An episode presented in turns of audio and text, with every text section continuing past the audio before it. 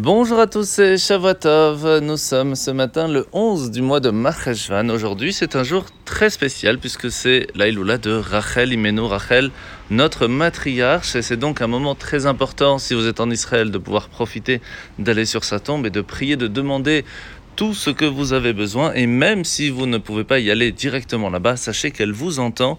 Donc profitez de cette journée pour demander tout ce que vous avez besoin. Alors nous sommes aujourd'hui dans le Tania, dans l'Igrat Kodesh, à la fin du chapitre 26. Rappelez-vous, l'Admorazaken nous a expliqué que lorsque nous parlons de la Torah, d'après le Zohar, il y a deux parties. Celle qui vient de la connaissance du bien et du mal, et c'est cette partie-là qui nous permet de savoir ce qui est caché et ce qui ne l'est pas et une autre qui vient de l'arbre de la vie éternelle.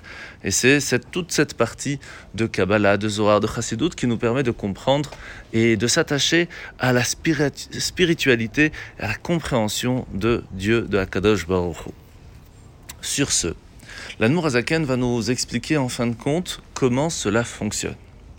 À partir du moment où on a compris que, étant donné que nous sommes encore en exil, la Torah aussi se trouve en exil et c'est pour cela que nous avons le devoir d'étudier pour savoir comment réussir à faire sortir ces, étincelles divines qui se trouvent en chacun de nous, mais aussi en chaque petite chose dans ce monde, savoir ce qui est cachère, ce qui ne l'est pas, comment faire la bénédiction pour faire ressortir ces parties divines.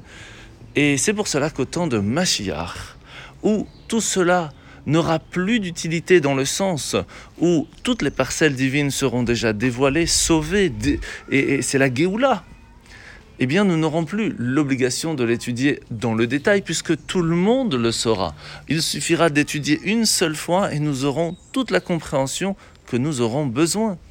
Et c'est pour cela que lorsque Mashiach viendra, c'est plus l'étude de la Torah qui est totalement spirituelle, les parties les plus cachées, les plus belles, les plus magnifiques, que nous aurons la chance d'étudier avec le plus de parcimonie à partir de là, nous devons comprendre quand même que nous ne serons pas seuls aussi quand Mashiach viendra. Il y aura aussi toutes les personnes qui ne sont pas de confession juive qui seront avec nous, qui ont euh, gardé les sept lois noachides, eux auront par contre l'obligation d'étudier ces parties-là pour eux aussi trouver l'étincelle divine qui se trouve en eux pour pouvoir la dévoiler et ainsi avancer et évoluer de mieux en mieux.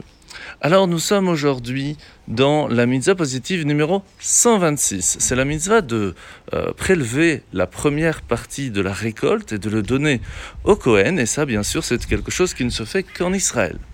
Mitzvah positive numéro 129. C'est la mitzvah qui est précise au Lévi. À partir du moment où ils vont recevoir le maaser, donc 10% de ce que un Israël va lui donner, il se doit lui aussi de donner 10% au Kohen.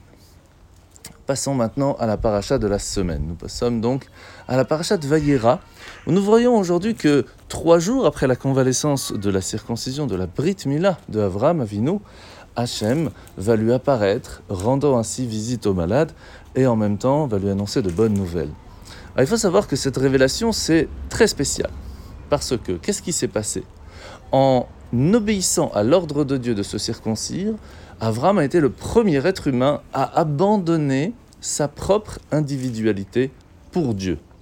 Et c'est pour cela qu'il va pouvoir faire désormais l'expérience de Dieu directement, sans que son ego prenne de la place. À partir de là, va commencer la chance que nous avons aujourd'hui d'avoir reçu la Torah.